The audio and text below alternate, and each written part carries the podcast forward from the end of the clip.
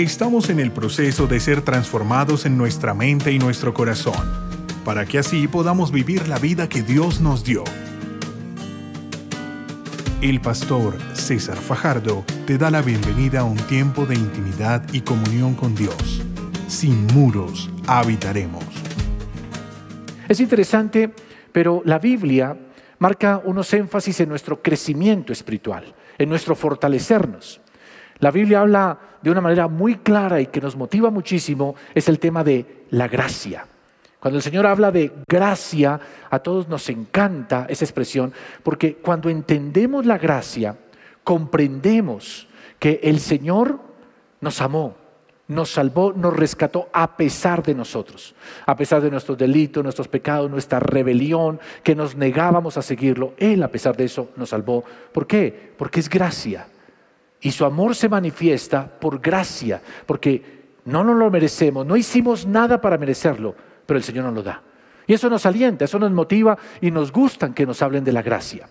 Pero de la gracia el Señor nos mueve o la gracia nos empuja a otro nivel y es al de vivir una vida conforme a esa gracia.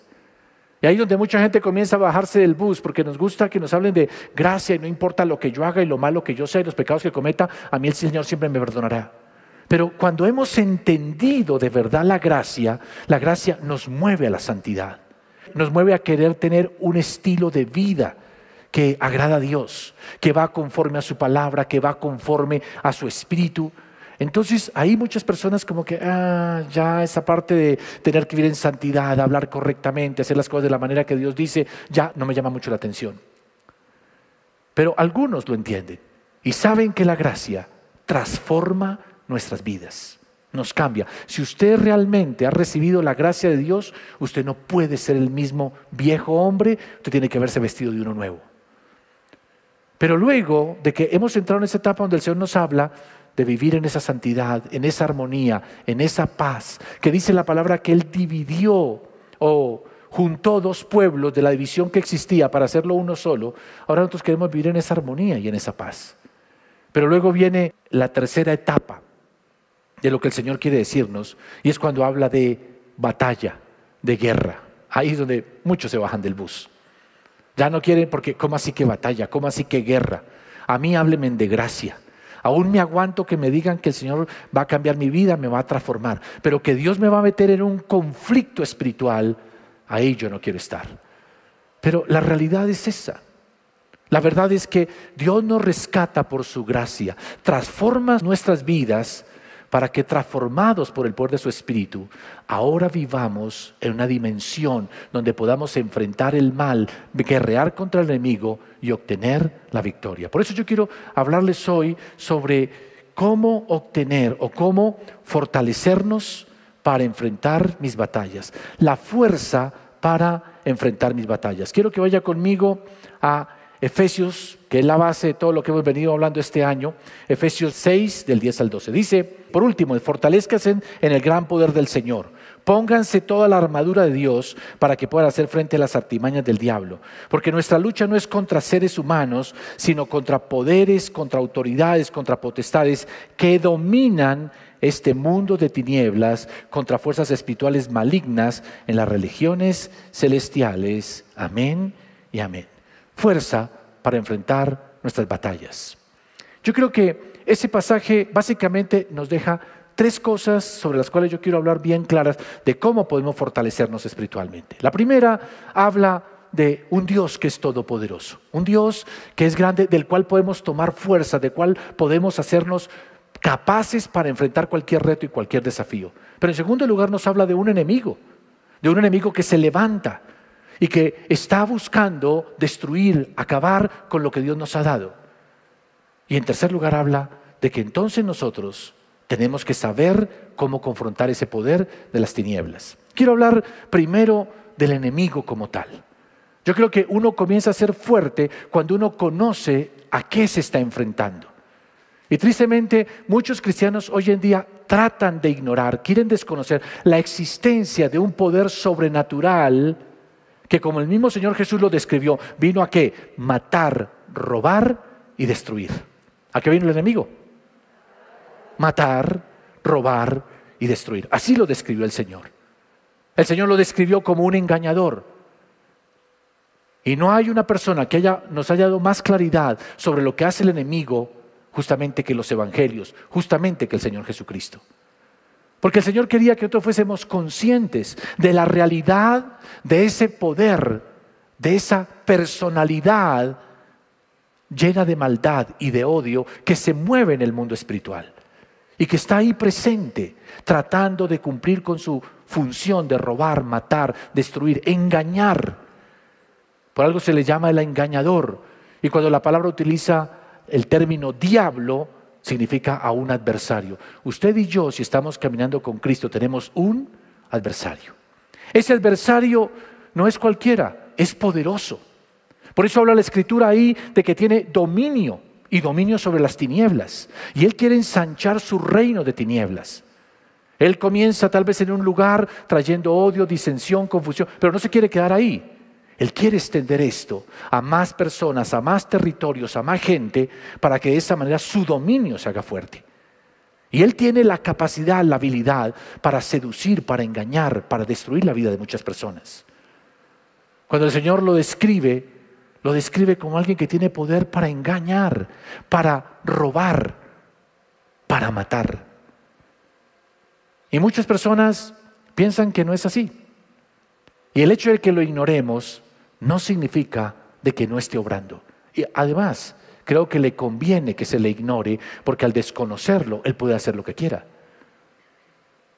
Yo recuerdo hace veces una persona que tenía como una especie de psoriasis en la piel y estaba angustiada, iba a un lugar a otro, iba de un sitio a otro buscando cómo sanarse. Hasta que un médico le dio con el chiste, dijo, esto es una alergia de ácaros. Y esa persona, ¿qué es ácaros? Dijo, son animales microscópicos que usted no ve, que están metidos en sus sábanas, en sus almohadas, y eso es lo que le está produciendo toda esta enfermedad. Y esa persona nunca hubiese podido saber que él estaba causando enfermedad hasta que alguien descubrió el origen. Y yo le digo, el origen del odio, destrucción de matrimonios, de la drogadicción, de la violencia, todo eso se llama Satanás, el padre de la mentira. Es un ser que usted tiene que ser consciente, es malo, es malo, en el sentido de que solamente busca el mal de las personas, destruir la obra de Dios. Y para eso utiliza dos armas principalmente, el engaño y el odio. Yo le digo, cualquier persona que simplemente practique el engaño, fomenta el engaño, y vive en su corazón con resentimiento, con amargura y con odio, no puede decir que es de Dios.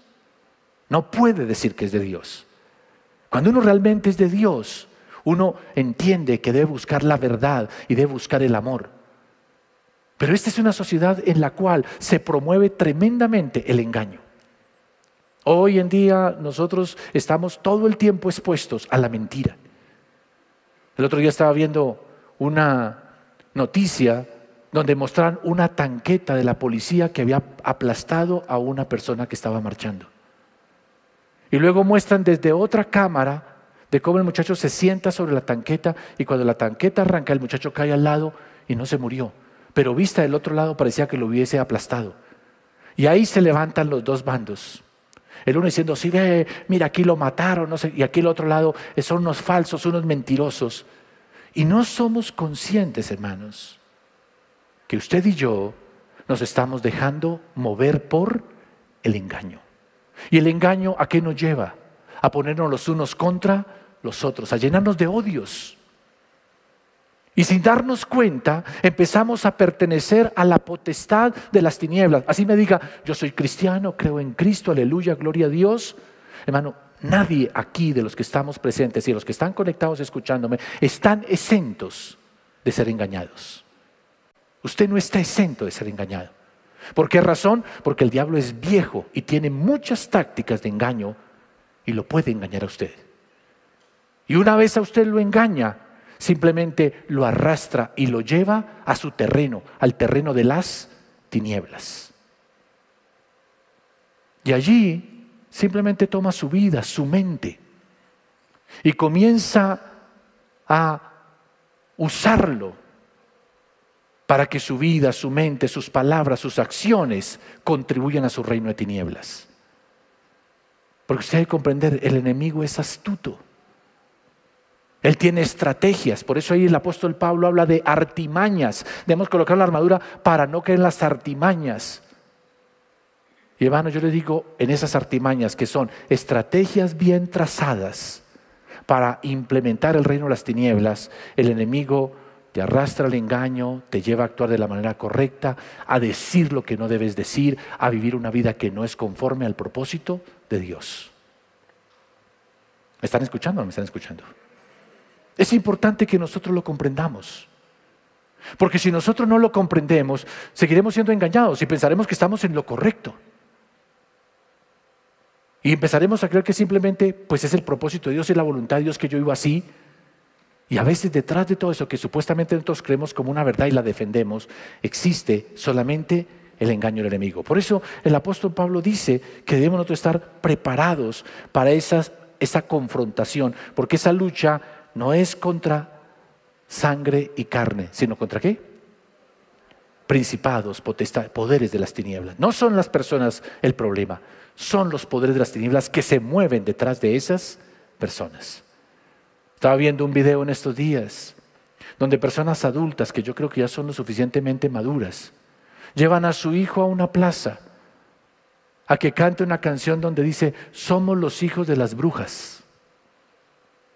Yo decía, Señor, ¿qué nos está pasando?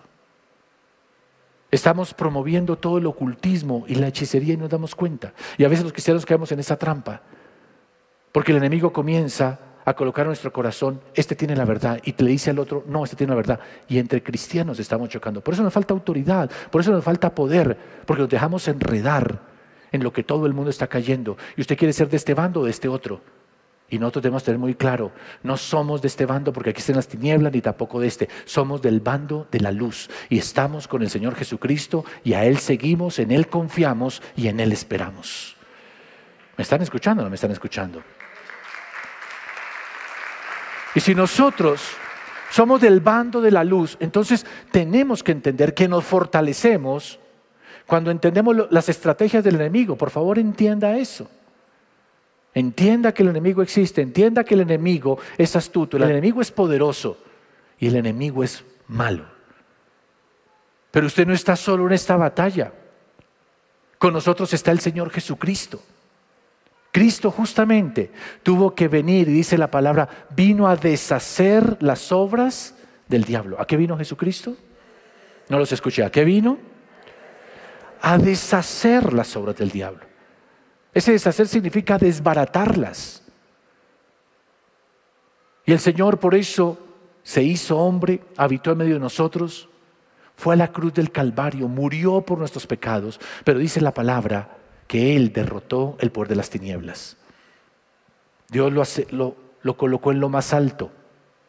Ahora el Señor es el Todopoderoso, Él gobierna, Él reina, Él tiene la autoridad. Y algunos dicen, bueno, porque hay lugares donde no está el Señor y reinan las tinieblas. Son los lugares donde nosotros no aceptamos a Cristo. Si nosotros no aceptamos a Cristo como Señor, usted tendrá como Señor al Dios de las tinieblas.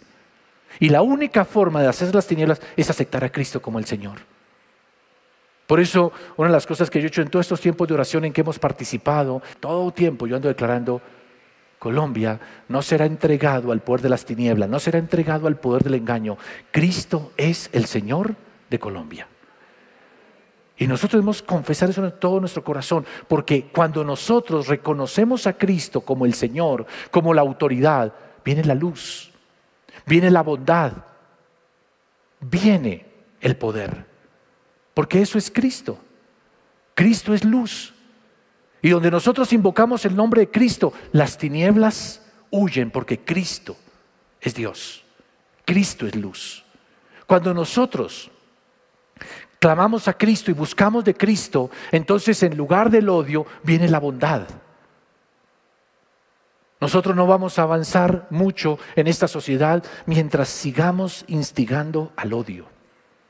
El arma que Dios nos ha dado para derrotar el odio, para restaurar los hogares, reconciliar los padres con los hijos, traer paz en nuestros lugares de trabajo, reconciliar nuestra nación, se llama amor. Y el único que puede colocar bondad y amor en nuestras vidas se llama Jesucristo. Nadie más.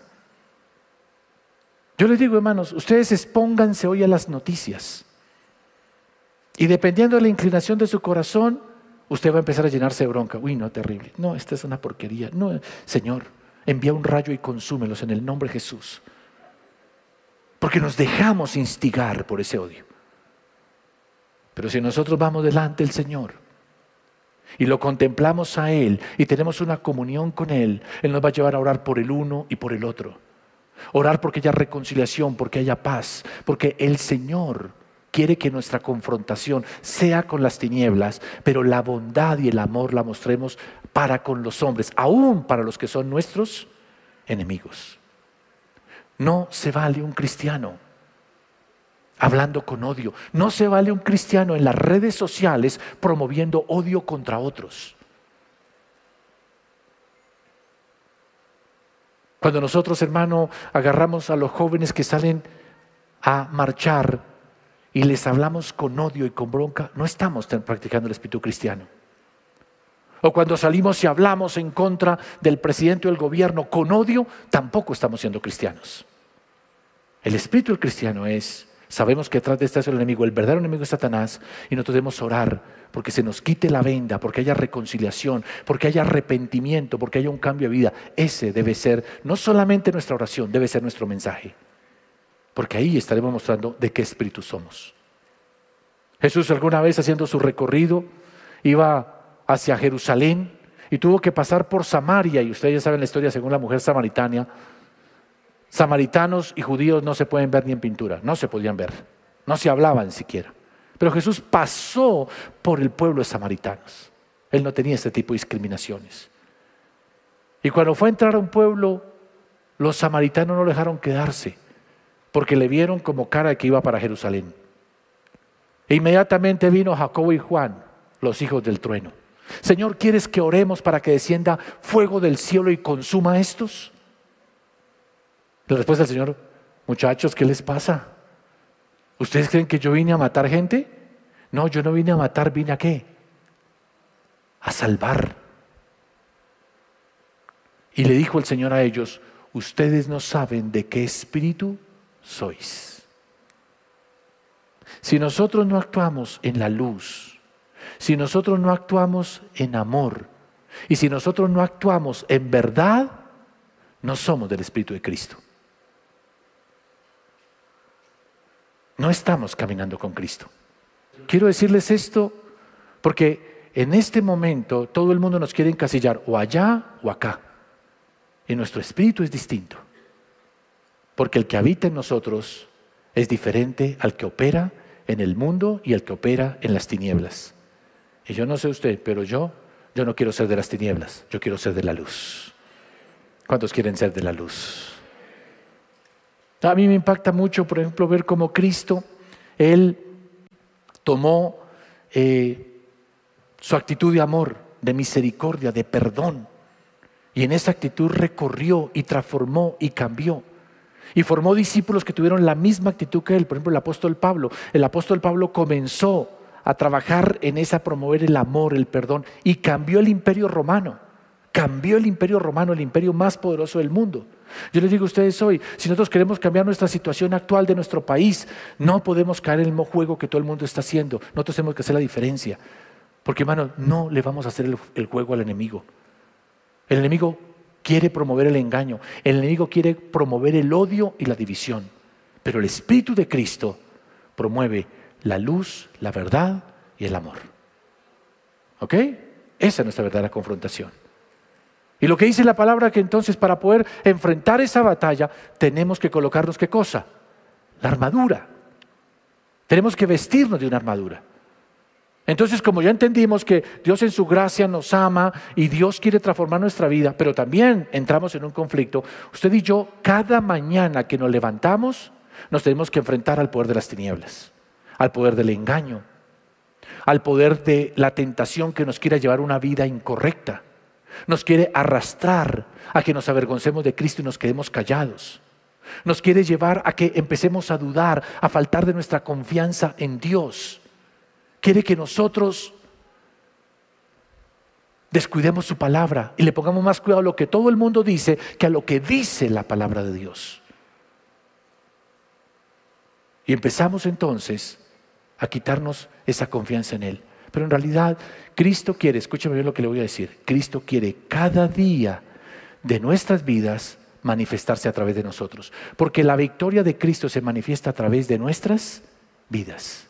Colosenses capítulo 2, verso 15, dice, desarmó a los poderes y a las potestades por medio de Cristo, los humilló en público al exhibirlos en su desfile triunfal. Lo que está diciendo es, ya el Señor nos obtuvo la victoria. Y nosotros tenemos que empezar a entrar en esa victoria de Cristo, ¿cómo? Vistiéndonos con la armadura que el Señor nos ha dado. Porque ahí dice el Señor, fortaleceos en el Señor, en el poder de su fuerza, porque nuestra lucha no es contra sangre y carne, sino contra principados, potestades, poderes de las tinieblas que quieren dominar. Pero nosotros debemos colocar una armadura para podernos mantener firmes, firmes. Y que aunque venga lo que venga, no seamos movidos de nuestra confianza en Dios. ¿Me escucharon o no me escucharon?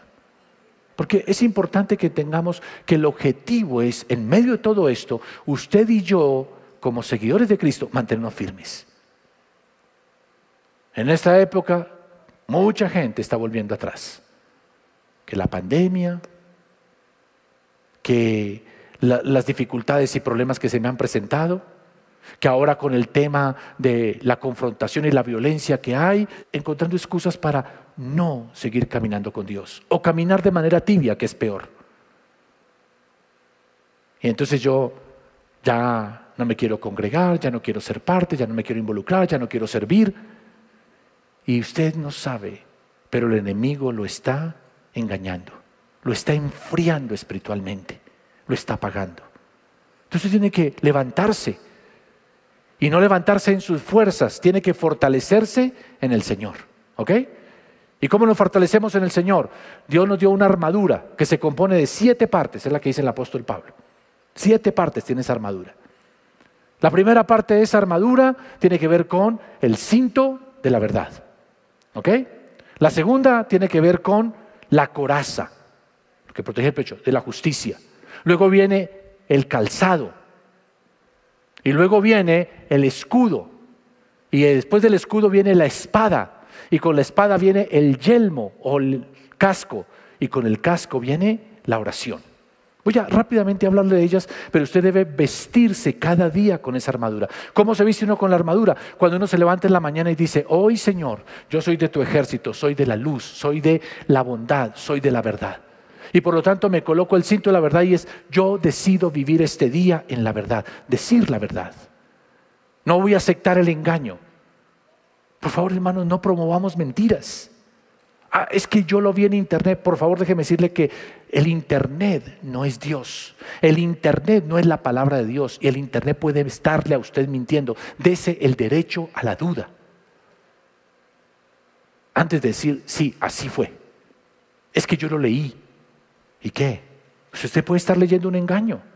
No, es que mostraron un video. Como les decía antes, los videos no necesariamente son la verdad. Pueden ser manipulados. Pero le toca a usted, hermanos, ojo, y hacerse la pregunta, ¿será esto verdad? Antes de que usted le dé clic y lo promueva a otro, hágase siempre esas tres preguntas. ¿Es verdad? ¿Tengo la convicción? He, he probado de que dice la verdad? Segundo, al publicarlo, ¿le hace bien a otras personas? ¿Ayuda a otras personas? ¿Contribuye a que haya armonía y paz entre la gente? Si no, no promueva. ¿Por qué razón?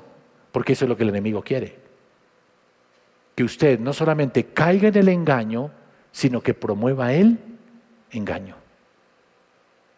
Él es padre mentira, porque logra concebir hijos mentirosos. ¿Y cuántos quieren aquí ser hijos del enemigo? Hijos del adversario, cayendo en sus mentiras. No, hermanos. Tan solo cuando nosotros corroboremos algo y que realmente edifica y que trae algo positivo, promovámoslo. De lo contrario, no estemos contribuyendo al engaño, a la mentira, al odio sobre todo. Vístase cada día diciendo voy a vivir en la verdad. Número dos, la coraza de la justicia significa vivir con justicia, en rectitud, con testimonio.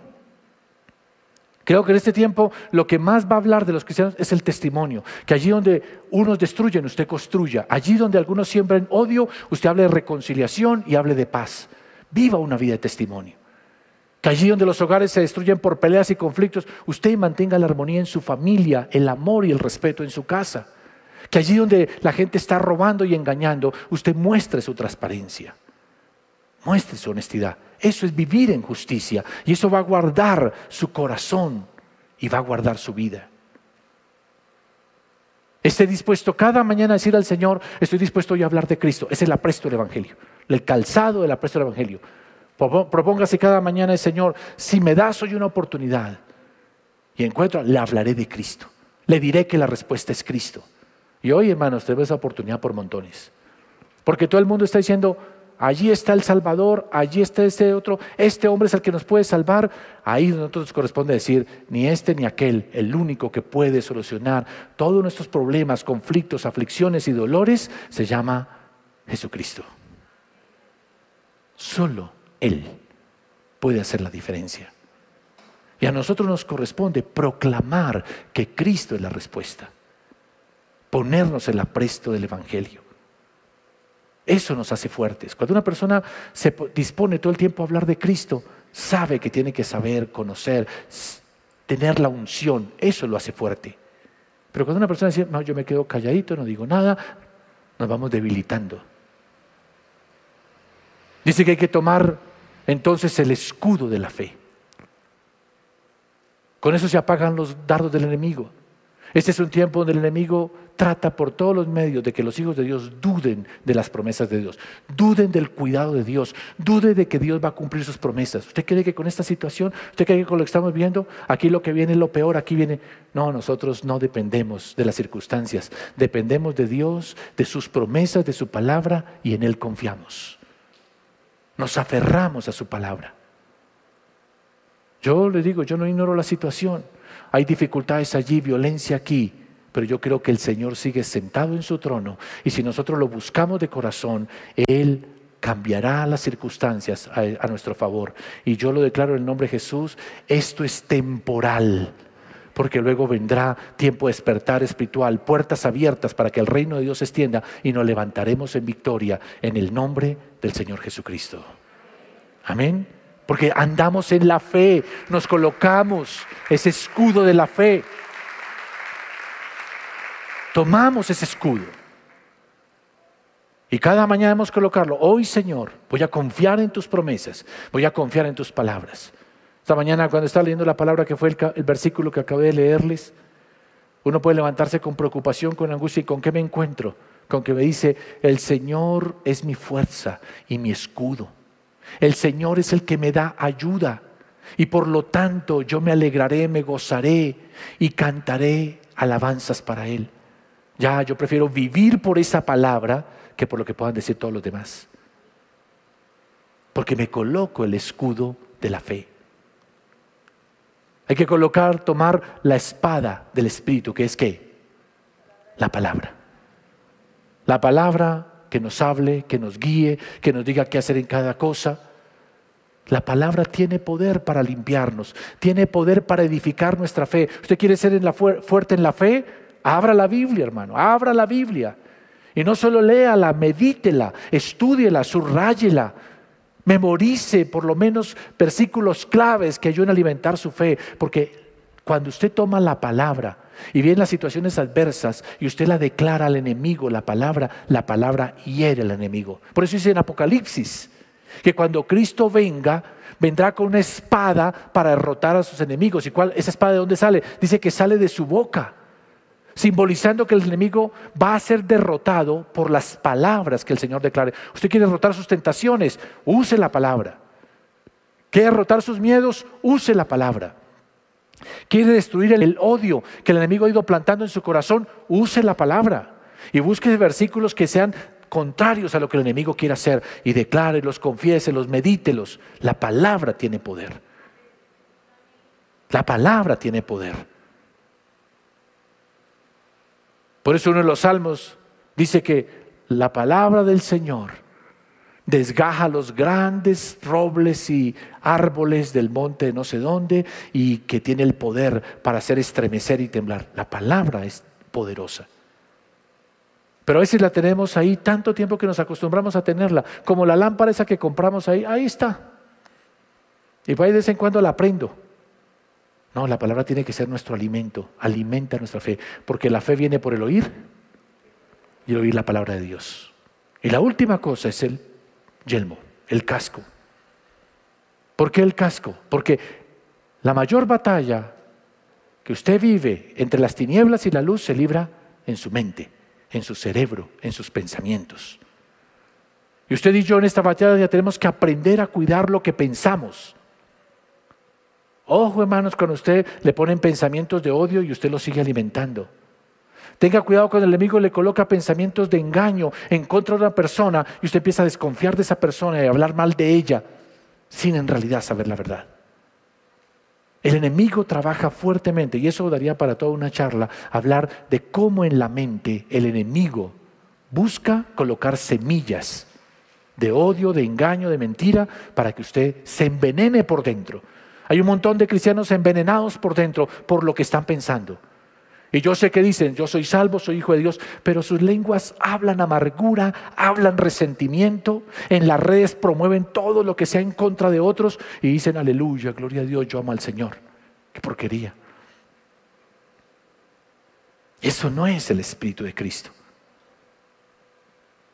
Cuando nosotros realmente estamos fortalecidos en el Señor, entre las cosas que cuidamos es nuestra manera de pensar. Por eso la instrucción del apóstol Pablo a los filipenses. Si ustedes van a pensar en algo, muchachos, piensen en algo que sea bueno, positivo, que tenga bondad, que tenga amor, que sea algo que los aliente. Eso. No le vote corriente a pensamientos.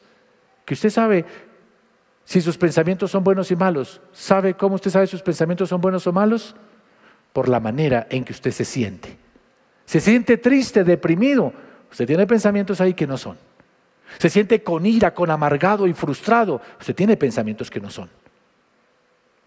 Porque nuestras emociones negativas se alimentan de los pensamientos que nosotros tenemos. Y los pensamientos se alimentan de lo que vemos, de lo que escuchamos. Cuando usted escucha al Señor, escucha su palabra, escucha al Espíritu Santo, usted tendrá gozo, tendrá paz, tendrá amor y así usted se sentirá. Y en eso usted pensará. Pero cuando usted escucha a los que promueven el odio, la ira, el resentimiento, Usted se sentirá mal, se sentirá frustrado, se sentirá con ira en su corazón.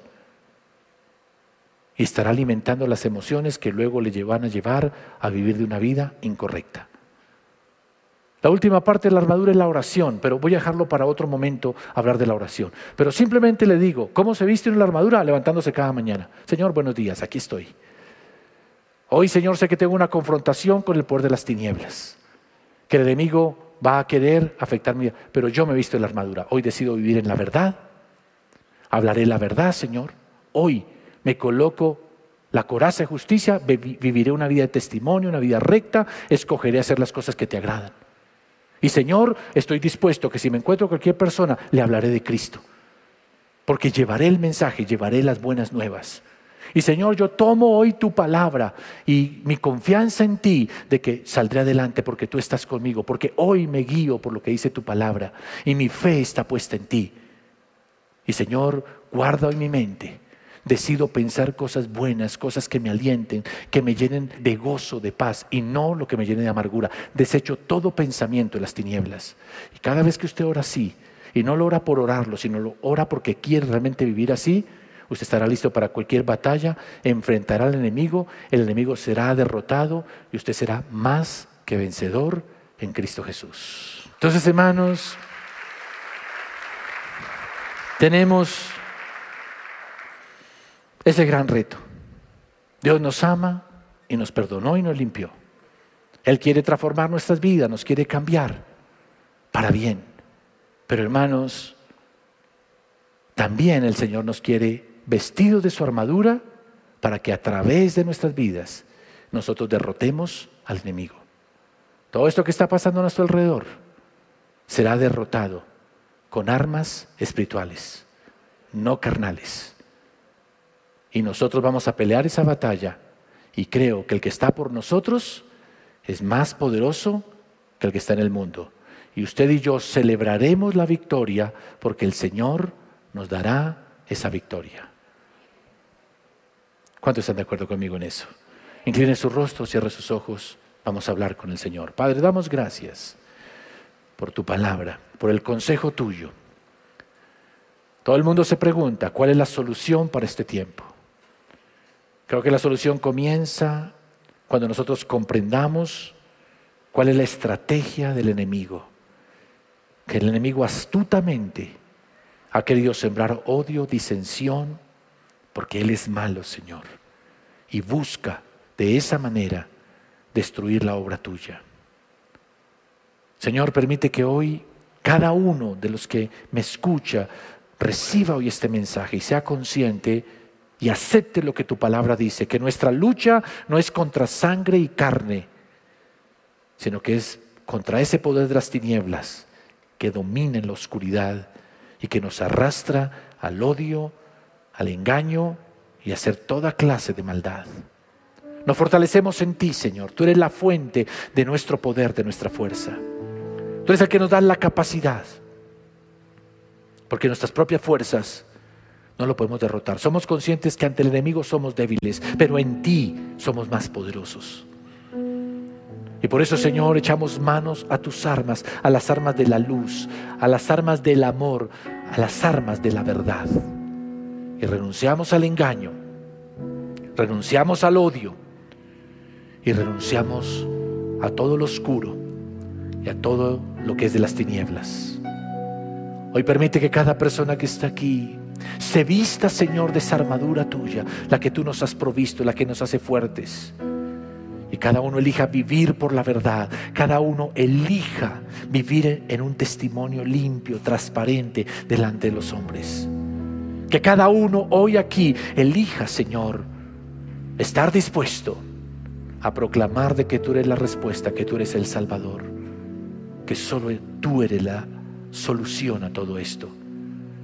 Y que, Señor, echemos manos de la fe, de confiemos en ti Tomemos tu palabra en nuestra boca, la confesemos, la declaremos, la vivamos. Guardemos nuestra mente de toda contaminación y que cada día vistiéndonos de esa armadura obtengamos la victoria.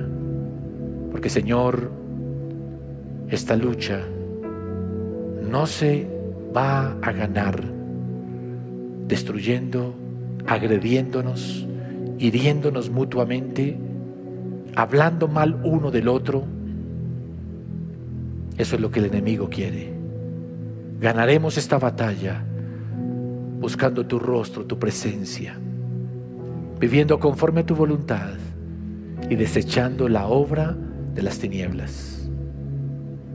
Porque así el enemigo será avergonzado y nosotros seremos más que vencedores en Cristo Jesús. Diga conmigo en voz alta, Señor Jesús, abro mi corazón, te recibo en este día como mi Señor y mi Salvador. Rescátame hoy, Señor, del engaño. Rescátame hoy de toda semilla de odio, de amargura en mi corazón. Y ven, Señor, y haz morada en mi corazón, trayendo tu luz, trayendo tu amor, trayendo tu verdad. Te recibo hoy como mi Señor y mi Salvador. Quiero que así con el rostro inclinado, los ojos cerrados, usted escuche esto que está en la escritura. Dice, a todos los que creen y a los que reciben a Cristo, se les da el derecho de ser hijos de Dios. Si tú hoy recibes a Cristo como tu Señor y tu Salvador, entonces a ti se te dará el derecho de ser un hijo de Dios. Por eso es tu momento de decirle, Señor Jesús, yo te recibo en mi corazón como mi Señor y mi Salvador. Dígalo ahí en su corazón, yo te recibo, te acepto, Señor, para que tú seas el Señor de mi vida y estés conmigo desde hoy para ser así un hijo de Dios.